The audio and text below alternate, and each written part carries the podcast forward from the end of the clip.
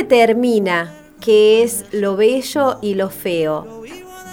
¿Es nuestra percepción o la que hemos construido con lo que aprendimos de nuestros familiares, de la tele y ahora de las redes?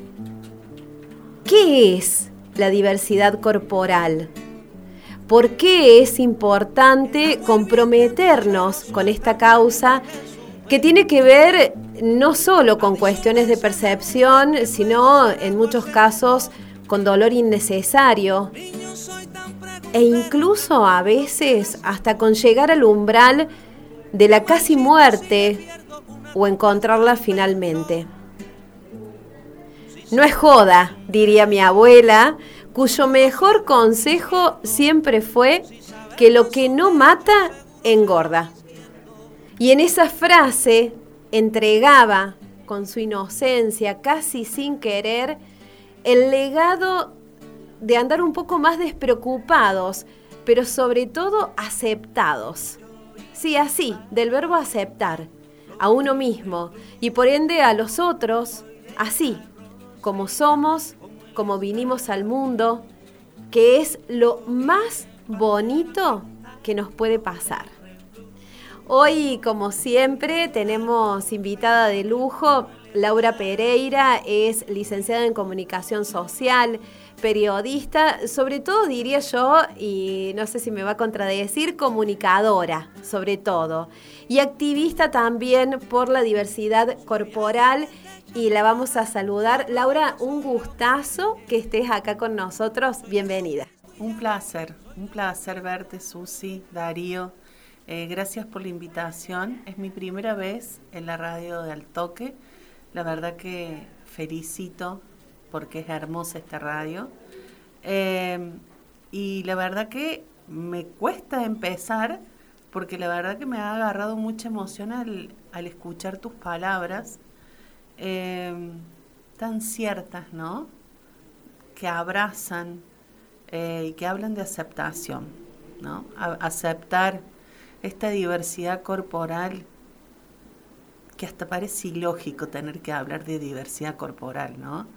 Y sin embargo tenemos que hablar de eso para entender que debemos aceptarnos, que debemos entender que el otro es distinto y que está bien y que no importa su tamaño, su color, su forma, está bien. Es que, claro, em, muchas veces uno pensando esto, y aparte venimos de una generación que ha sido muy cruel con cómo somos, con cómo vinimos al mundo, que nos ha obligado o nos ha obligado, no necesariamente de hecho, pero sí nos, nos ha querido empujar o a las cirugías o a dietas que alteren lo que ha sido nuestro cuerpo natural, a incansables horas de gimnasia para buscar acercarnos a eso y todo en función de esto, de, ser aceptados. Eh, contanos un poco, Laura, cómo empezás en esto, porque yo me acuerdo que cuando de esto casi que no se hablaba, se sufría, se padecía, pero no se hablaba.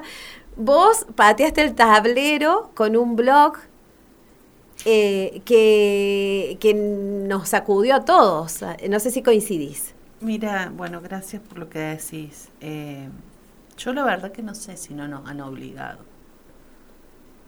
Yo no sé. Yo te diría más que sí que que no.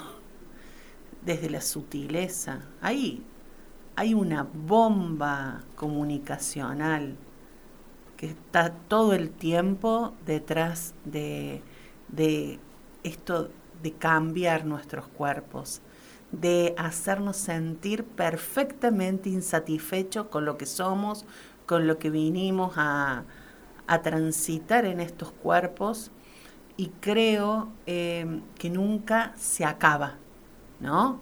Siempre hay algo que nos falta. Vivimos en una cultura de insatisfacción en cuanto a lo corporal.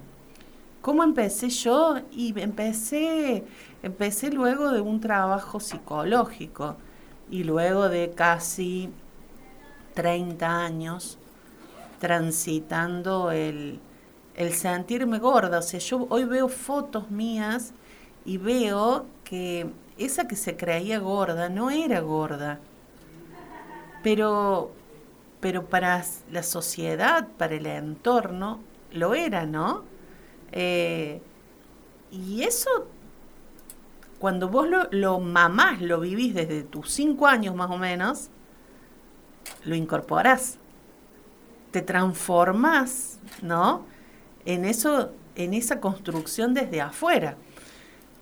Cuando uno empieza a hacer terapia, a trabajarse, ahí empieza a darse cuenta que las cosas no son así. Y como una ironía empecé escribiendo el, blog mío que es Yo la más gorda de todas. Pero bueno, eh, esa ironía, eh, esa ironía eh, que empezó hasta como burlándome de situaciones que vivía. Y mira, yo estoy eh, rearmando nuevamente el blog porque había desaparecido de, la web porque me lo borró el servidor. Y, leía ¿no? mis textos, eh, que incluso, viste, hoy he puesto una aclaración, ¿no? Lo que yo escribí en el 2008, no sé si hoy me representa, ¿no? Pero también vi que al décimo texto más o menos que había creado, hay una evolución, porque te das cuenta que que otros me empezaban a leer y, y, y, empezás a dimensionar que no sos la única y que si vos sufriste hay otros que seguramente sufrieron mucho más, ¿no? A ver, hay gente que se quiere matar por no tener el cuerpo correcto y parece que uno lo dijera como ay, como una frase hecha. No, no, hay gente que hay gente que no soporta evitar ciertos cuerpos. A ver, yo soy consciente que eh, mi cuerpo es disruptivo en esta sociedad, que mi cuerpo gordo, porque así se debe decir, eh, a veces molesta a los otros. Hay gente que no puede entender que yo diga que soy bella, que soy linda, que... Hacer ese trabajo de autoaceptación, de, de revisar esa mirada, porque el entorno no te dice, o sea, a ver, hay un entorno que te ama, que te quiere, que te mira desde ese lugar, ¿no? Pero hay una sociedad que construyó un imaginario de belleza que uno no es parte de eso, uno sabe que no es parte. No, y te lo está eh, repitiendo, insistiendo y metiendo todo el tiempo, y, e incluso la gente cercana, porque hay un tema en relación a la gordura que se usa, yo creo, muchas veces como excusa para no sentirse discriminador y demás. Y, a ver, lo voy a hacer con una frase, eh, esto de, em, bueno, no tengo problema con la gordura mientras sea algo saludable. ¿Es poco saludable ser gordo? realmente es así. Aparentemente, ser gordo es eh, sinónimo de enfermedad. Exacto. Ser gordo es sinónimo de enfermedad. Mira, yo desde hace un tiempo estoy siguiendo a psicólogos y a nutricionistas que han, están revisando esta mirada en cuanto al ser gordo. Y digo ser gordo y no quiero usar la palabra obeso porque obeso, eh, si mal no recuerdo, significa la persona que se comió todo. Y sobrepeso, decir también el sobrepeso, es como desde qué lugar yo puedo decir que esa persona tiene sobrepeso. Claro, ¿cuál es el peso a partir del cual empezamos a calcular? Y, estas medidas que, que, se tomaban en función de peso y altura son del 1800, en determinado contexto. Entonces digo, tenemos que revisar algunas cuestiones. A ver, la diversidad corporal habla de que eh, hay cuerpos distintos. No todos nacimos para ser flacos y no todas las personas gordas significa que sean personas enfermas. Hay personas que sí tienen problemáticas. Yo debo decir eh, muy feliz que desde hace un tiempo esta parte los valores míos eh, en análisis son excelentes. Yo soy una persona que va al gimnasio, soy una persona que trata de comer sano, eh, que obviamente me doy mis gustos, pero trato... Y quien me ve a mí seguramente dice que soy una enferma porque soy gorda y porque soy muy gorda, ¿no? Me parece que debemos revisar estas ideas. Yo no estoy para cambiarle la idea a nadie yo entiendo que hay conceptos que están muy arraigados, pero creo que también hoy hay que revisar que genéticamente vinimos distintos. Y hay gente que es que vos le ves incluso, vos decís, ¿cuántas veces uno ha visto gente que decir, ay, mira todo lo que come y no engorda? ¿No? Y capaz que es una persona gorda come mucho menos que esa persona y genéticamente es mucho más gorda.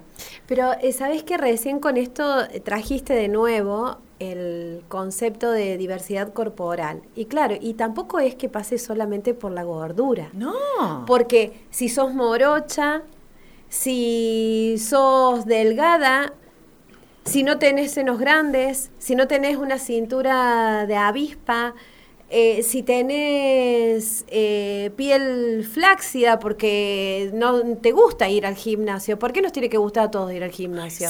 ¿Entendés? ¿Cuál es el problema con la celulitis? Bueno, pero a ver, eh, Susi, nosotros... La piel de naranja, tenemos, una, que tanto nos ha atormentado. Nosotros somos una generación que consumió mucho televisión en su momento, ¿no?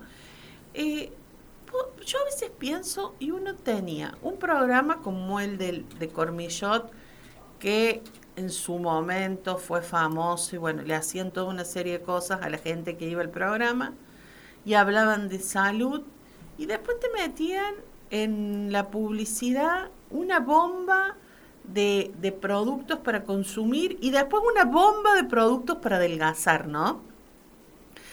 Y así en todo.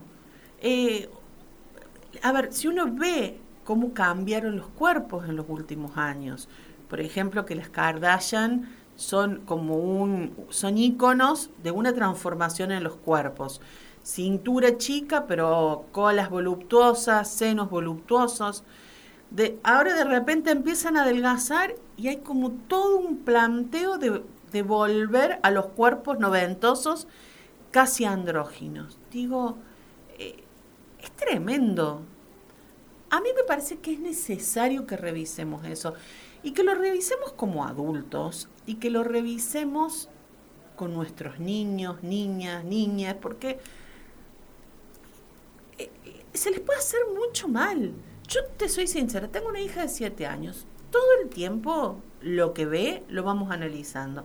Y capaz que yo soy una densa, pero ella ya me hace comentarios de, fíjate que acá no hay personas viejas o viejas, lo digo con mucho respeto, adultos mayores, no hay gordos, no hay morochos, o sea, empezamos a revisar esas cuestiones, ¿no? Porque nos siguen metiendo determinados modelos. O por lástima, o por lástima, te ponen 10, por ejemplo, publicidades de mujeres. 10 mujeres, de las cuales 6 son eh, eh, de, cierta homogeneidad, ¿no? Sí. Y después te ponen, el, yo siempre digo, el cupo eh, gordo, el cupo morocho. Morocho. Ahora han sumado el cupo de más 50 también. Un trans. También, pero, claro. vos, decís, vos te das cuenta que no es natural. Es como, bueno, representamos un poquito y después lo homogéneo siempre es más. Cuando la diversidad debería ser absoluta, ¿no? Porque, porque cuando caminamos la calle, esos modelitos no los vemos, es más, vemos gente como nosotros. Es distintas. claro, lo que se pierde en todo esto es lo valioso de cada uno, como esto, como uno vino al mundo.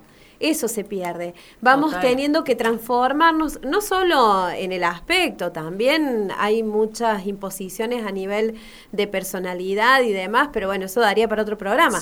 Pero quiero decir, en el aspecto vamos perdiendo lo que somos en el camino, en estas transformaciones inducidas, que en realidad si a lo mejor vos le preguntas a más de una o de uno, no sé si hubiera decidido por sí solo, por sí sola, iniciar ese camino de transformación. Y ahí está el tema. Y ahí entra la fuerza de la violencia estética.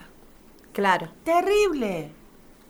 Terrible porque yo siento que, y a ver, lo hablo más desde lo femenino porque está más dirigido, ¿no? No digo que a los hombres no les pasa porque les está pasando y mucho, pero el mercado de consumo eh, de cirugías y tratamientos está más que todo dirigido a la mujer.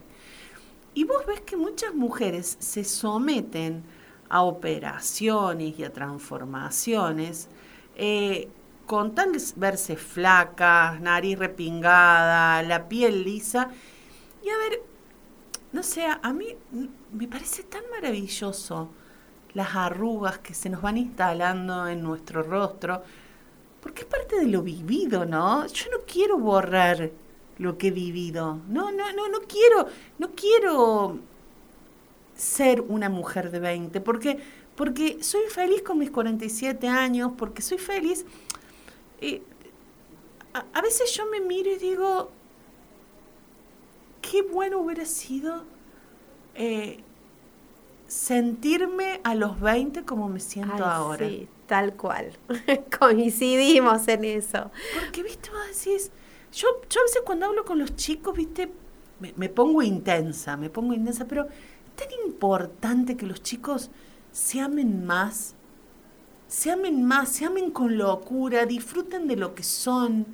O esto, por ejemplo, de ver un grupo, a mí me gusta mucho esto, de ver un grupo de chicos, chicas, adolescentes, jóvenes, niños también. Bueno, los niños es inevitable, con los niños es como que uno ni se plantea estas cosas, pero eh, con los, los, que son un poquito más grandes, que también es la época de la vida en que más sufrís este tipo de condicionamiento, y vos decís, esta diversidad que vos ves en este grupo que está sentado ahí en la Plaza de la Juventud, o en el río, o en tu casa, si vinieron a visitar y demás, esa diversidad, altos, flacos, gordos, más o menos, con cintura, sin cintura, y, morochos más claros, más... Eso es lo precioso. Eso es lo precioso. Eso es lo precioso. Vos lo dijiste, en esa diversidad está todo, en esa diversidad, en esa diversidad nos nutrimos, en esa diversidad nos, nos espejamos unos a otros. Em, tener esos cuerpos eh, entre comillas, perfectos, eh, es un ideal que nos han impuesto y que ha encarcelado a generaciones en una violencia estética que, que ha destruido muchas vidas, eh. ha destruido muchas vidas, porque muchas personas mueren en el camino.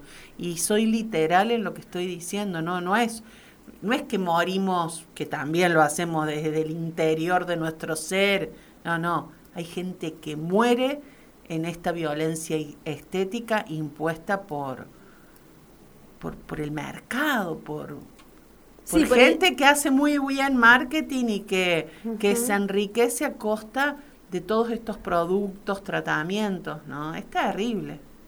Laura, te voy a invitar a una pausa comercial y cuando volvemos vamos a hablar de esto, qué les pasa a los más chiquitos, cómo está nuestro país con esto y sobre eh, una propuesta súper interesante que ha salido del área de la mujer de la municipalidad y que lo tenemos acá al alcance de la mano. Pero venimos en un ratito. Perfecto. Escuchábamos a Rosalía, pienso en tu mirada, mirada, qué gran cosa la mirada y en esto que estamos charlando con Laura Pereira, lo decíamos, comunicadora, activista por la diversidad corporal desde hace muchísimo tiempo. Laura, verdad que la mirada tiene muchísimo que ver en esto que hablamos el peso que tiene la mirada del otro en nosotros si no es eh, respetuosa es terrible. Es tremendo y cuando la mirada, pienso, cuando la mirada del otro no es respetuosa en el seno familiar, por ejemplo. Bueno, ahí claro. Eh, porque hay muchos niños y jóvenes eh, que desde la casa sienten que no cumplen con, ciertos parámetros para, ver, eh, para verse bellos ante los ojos de sus seres más queridos, ¿no? O de las personas que dicen que los quieren bien, ¿no?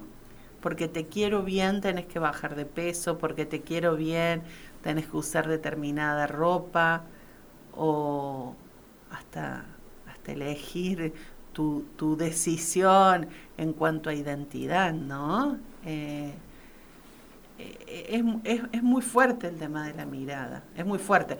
Y si hay, creo, una mirada amorosa desde, desde el entorno más cercano tuyo, yo siento que uno puede construir em, también como una mirada amorosa hacia sí mismo, porque si a vos te quieren bien en tu entorno, vas construyendo esto de, de creer, de creértela, de amarte. Ahora, cuando eso no es así, es mucho más duro el trabajo, es mucho, eh, mucho más grande porque, porque a veces resulta incomprensible que, ciertas familias eh, digan, les digan a chicos, chicas, ciertas cosas que son brutales y que, a ver, como dije hace un rato, pueden llevar hasta la muerte. Bueno, hablando de eso, Argentina la verdad que está en un ranking, en un lugar, en el ranking terrible en ese sentido, está en segundo lugar en cuanto, o sea, está arriba de todo en cuanto a los eh, países que más presión ejercen en cuanto a lo estético y en el segundo lugar eh, en trastornos alimenticios, puede ser. Sí, sí, y una de las causas más grandes de discriminación, en segundo lugar creo que está también es de la, cuestión corporal, pero es la menos denunciada también. Porque te da vergüenza, porque te da vergüenza decir no me dejaron entrar por gordo, por morocho, por lo que sea, en un boliche o en un lugar, eh, porque uno no cumple ciertos requisitos estéticos. Yo creo que las generaciones futuras porque yo tengo la esperanza de que vamos a evolucionar para bien, porque hay indicios de que vamos de a poco evolucionando, eh, cuando vean esto, van a decir, no, no puede ser. No puede ser que hayan hecho esto. Quiero pensar eso. Eh, es terrible. Esta, y, lamentablemente Argentina seguimos renegando con muchas cosas. O sea, a ver, tenemos una ley de talles que no se cumple. Ya se hizo el estudio antropométrico, ya está. Ya está todo lo que se tenía que hacer. Tenemos la ley, ya, ya se hizo todo. Ahora hay que implementarlo. ¿Qué pasa que no se implementa? ¿Qué pasa que seguimos yendo a comprar ropa y tenemos que ir solo a determinados lugares porque en determinados eh, sitios, en determinadas casas de ropa, no va a haber para nosotros? No va a haber para un hiper flaco, chiquito y no va a haber algo para mí. ¿Por qué? ¿Por qué seguimos renegando? ¿Por qué yo no puedo saber qué talla realmente soy? En un lugar soy 50, en otros 60, en otros 70. Es una locura. Creo que esta cuestión de la violencia estética, de, de mm, estipular qué es lo bello, y que lo bello sigue estando relacionado a cuerpos altos, blancos, flacos, con determinada cantidad de tetas, con determinada cantidad de cola, eh, sigue siendo muy fuerte. O sea, porque si no, la, lógica sería que en los desfiles, por ejemplo, pudiéramos ver que esta chica hiper flaca eh, también eh, tuviera la par una chica gorda, una chica de un talle medio, y todos pudieran vestir lo mismo. Y en otros lados del mundo pasa que uno puede encontrar. Es acá el problema. Es acá, claro. Es acá el problema. Sí, hay que cambiar. Por eso también eh, eh, hay que cambiar la cabeza. O sea, no, no queda lugar para otra cosa porque mm, realmente hay, hay eh, yo creo que no sé si alguno nos salvamos de haberla pasado mal. hay algunos que lo han pasado mucho peor y lo pasan mucho peor. creo que nadie se salva. Claro, porque eh, no lográs quererte, primero porque no hay cuerpos perfectos. Esa es la realidad. Exacto. No hay cuerpos perfectos de acuerdo a ese parámetro que vas a saber quién lo inventó y logro imponerlo. Bueno, naturalmente no hay cuerpos perfectos. Somos como somos porque venimos de una multiplicidad de combinaciones genéticas. Exacto. Y qué hermoso que pudiéramos mirarnos en esa multiplicidad y disfrutarla. Pero bueno, no nos pasa. Em, están intentando, creo, desde el área de la mujer, de la municipalidad, que esto se ponga sobre la mesa o se siga discutiendo. Eh, eh, han lanzado una encuesta. ¿Cuál es el objetivo? Mira, eh, a mí me han llamado para hacer una serie de spots. Yo debo decir que no he gestado esta encuesta, sino que ha sido una iniciativa de la Subsecretaría de la Mujer que la verdad que a mí me pareció interesante porque, bueno, ya en otros momentos, con Viviana Pomilio, con el colectivo de, cuerpos diversos, habíamos logrado el tema de un día por el respeto a la diversidad corporal y se hacían de vez en cuando talleres, algunas acciones. Em, pero bueno, hacía mucho que desde el Estado no había una movida así. Y me pareció sumamente interesante y me sumé, ¿no? Porque bueno, la idea es ver qué es lo que pasa en Río Cuarto, Bien. como para gestar luego políticas públicas eh, en torno a ver, bueno, ¿qué nos pasa? ¿Te sentís discriminado? Pero a todo nivel, desde ir a comprarte ropa a poder sentarte en un asiento cómodamente, eh, a cómo ha sido tratado en distintos lados, o sea, a ver, hay, hay un tema que es muy fuerte, la gordofobia que hay a nivel médico. O sea que a veces vos vas a una institución y, por ser gordo ya estás estigmatizado, que sos un enfermo, como hablamos hace un rato, y que tenés ciertas cosas. Eh, digo, este tipo de encuestas está, está bueno como para ver distintos aspectos y que me parece interesante que pudiera la gente ingresar, tienen que ingresar a la página web de la MUNI, que es riocuarto.gov.ar, buscar el banner que dice encuesta sobre diversidad corporal y no te lleva más de cinco minutos contar tu experiencia, dejar algunos datos. Me parece que sumaría a ver si, bueno, desde lo local podemos estimular más acciones para, para poner un granito de arena. No sé si vamos a cambiar mucho o vamos a cambiar poco, pero ya pensar lo que se hable, que nos planteemos algunas cuestiones, que nos sintamos incómodos con algunos pensamientos, decir, esto está bien, esto está mal, esto que estoy diciendo, o sea, me parece que está bueno, ¿no? Pienso que ya suma el solo hecho de eh, que te convoquen para una encuesta de este tipo, porque va a sumar, me parece a mí, en esto de perder la vergüenza, porque como vos decías recién, son de los hechos que menos se denuncian, porque provoca mucha vergüenza ser tratado de esta manera. Bueno, para que las cosas cambien tenemos que empezar a perder esa vergüenza, darnos cuenta que en realidad el otro es el que está actuando mal y que nosotros tenemos que reivindicar nuestro lugar.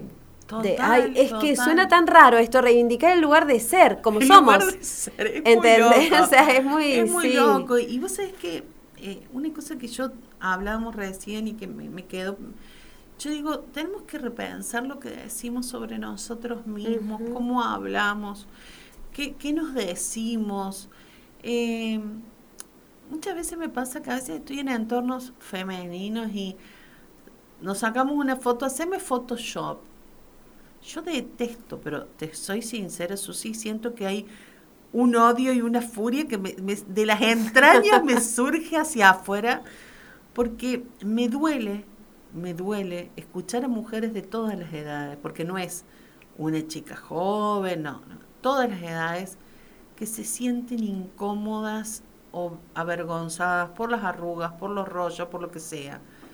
Digo, tenemos que amarnos más, tenemos que hablar mejor de nosotros mismos, de nosotras, tenemos que volvernos a mirar al espejo sin incomodidad y descubrir eso bello, genuino que tenemos, y no lo estoy diciendo desde una frase hecha, ¿eh? no lo digo de una frase hecha, te repito, habitar un cuerpo como el mío y salir al mundo no es fácil. Hay días que te sentís mal, hay días que decís, tengo que ir a comprarme un pantalón y, y es una...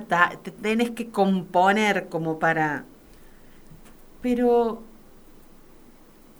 Pero cuando uno hace ese camino de amor, eh, va sanando y se va reencontrando y se hace más fuerte.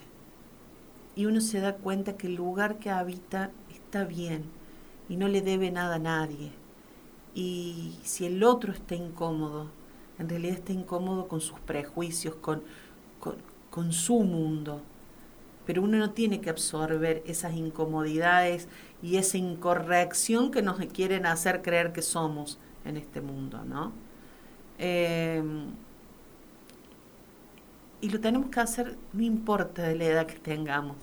Yo siempre digo, apunto mucho a los chicos y a las chicas, pero eh, a cualquier edad tenemos que empezar a, amarnos más, a abrazarnos, a apapacharnos, a hablar bien de nosotros mismos. Y que nos empiece a hacer ruido cómo hablamos de los otros, cómo los caracterizamos, cómo los referenciamos y que el cuerpo o el aspecto físico no puede entrar ahí. Exactamente. En, menos en eh, peyorativamente. Exactamente. pero no está mal decir a alguien que es gordo o que es flaco, lo que sea. El tema es cómo lo decimos. ¿Cómo lo decimos? Que no sea una mala palabra. Claro. Que no usemos ese gordo de o esa flaca de. ¿No? Una persona es gorda y está bien decir que es gorda y una persona es flaca y está bien decirlo. El problema es la carga que le ponemos. Que le ponemos como insulto, como vos decís, peyorativamente, irónicamente. Laura, ¿hay chicos de seis años que se preocupan por el cuerpo? Sí, y más chicos también. Y hay índices ya que muestran que hay chicos, niños que tienen anorexia y tienen trastornos alimentarios. Es gravísimo. Claro. Mira, el año pasado estuve en un curso de un colegio hablando. Em, tenían 14 años. Mirá lo que son, como uno siempre tiene un chip puesto en la cabeza. Yo decía, acá me van a hablar todas las chicas y los chicos no van a hablar. Quienes más hablaron fueron los chicos. La presión que sentían en torno a los cuerpos, a los planteos familiares, a los comentarios. Y eso lo maman desde chicos, porque te contaban historias desde chicos. Hoy hablamos de bullying, pero el bullying existió siempre. Y no es cosa de chicos, esa frase que queremos solucionar los problemas, no. Si vemos casos de bullying, si vemos que alguien está molestando a nuestro hijo, a nuestra hija, hay que hacer algo, porque el que está ejecutando eso también tiene un problema. ¿eh? No es que hay, las dos personas son víctimas. Sí, no, no hay malos y buenos. No hay malos y buenos. Alguien, alguien que está ejecutando una acción así es porque algo ha mamado. Hay, hay algo que en su entorno lo lleva a tener que ser destructivo con otra persona. Y sobre todo hay una responsabilidad adulta que hay que indagar para empezar a buscar que las cosas cambien. Y no son cosas de chicos. Claro. Nos competen a todos y son problemáticas eh, que pueden afectar muchas, muchas existencias. Y repito esto eh, porque a lo largo de los años que, tenido, que tengo el blog, me han pasado varias cosas y entre ellas alguien que yo estimaba mucho se terminó matando porque no era correcto su cuerpo según lo que ella creía. Y no está bien eso, Susi. No está bien. No, no está bien que alguien crezca creciendo que es incorrecto su cuerpo en este mundo. Y que para eso se tiene que someter a cambios, cambios, cambios, a no comer, a vivir con hambre para existir. No, no es justo. Creo que es importante esto de que decíamos al principio, no es joda esto, no es joda, vos lo has venido repitiendo, hay gente que muere por ir detrás de esa perfección que nunca va a alcanzar, o sea, no la vamos a alcanzar. La gran noticia es que no es necesario alcanzarla porque podemos ser felices, amorosos con nosotros y con los otros, gracias a la imperfección que tenemos. que somos perfectamente imperfectos. Y ahí está lo bonito. Ahí está lo bonito en estas narices de todos tamaños, en estos cachetes inflados, desinflados, en nuestras arrugas, en nuestros colgajos, en nuestra panza chata, en la estatura, en todo. Ahí está lo perfecto de lo que somos. Y si fuéramos más amorosos con nosotros mismos, nos daríamos cuenta que también podríamos tener hasta una mirada más amorosa con, con el resto y capaz que un día descubriríamos que no tenemos que satisfacer nada más que, que, el disfrute de, de, ser lo que somos y está bien eso. Y creo que seríamos mucho más felices y nos podríamos ocupar de cosas que realmente podrían ser hasta mucho más sanadoras eh, para el mundo, ¿no? Pero, pero tenemos que cambiar esta mirada con nosotros, tenemos que ser más amorosos. Y no lo digo porque muchas veces queda como frase bonita, no, no. Amarse es difícil, ¿eh? Amarse es una tarea, no, no, no es fácil en un mundo que todo el tiempo te está diciendo eh, tenés que ser de, determinada forma, pero cuando uno lo logra, cuando uno al final del día se acuesta y, y está en paz consigo mismo, es que está haciendo bien las cosas con uno mismo.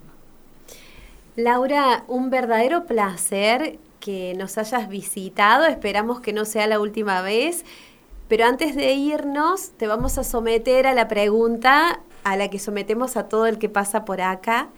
Y es, si tuvieras que dar gracias a algo o a alguien, ¿a qué o a quién agradecerías? Ay, qué difícil. Le voy a agradecer a mi abuela Juana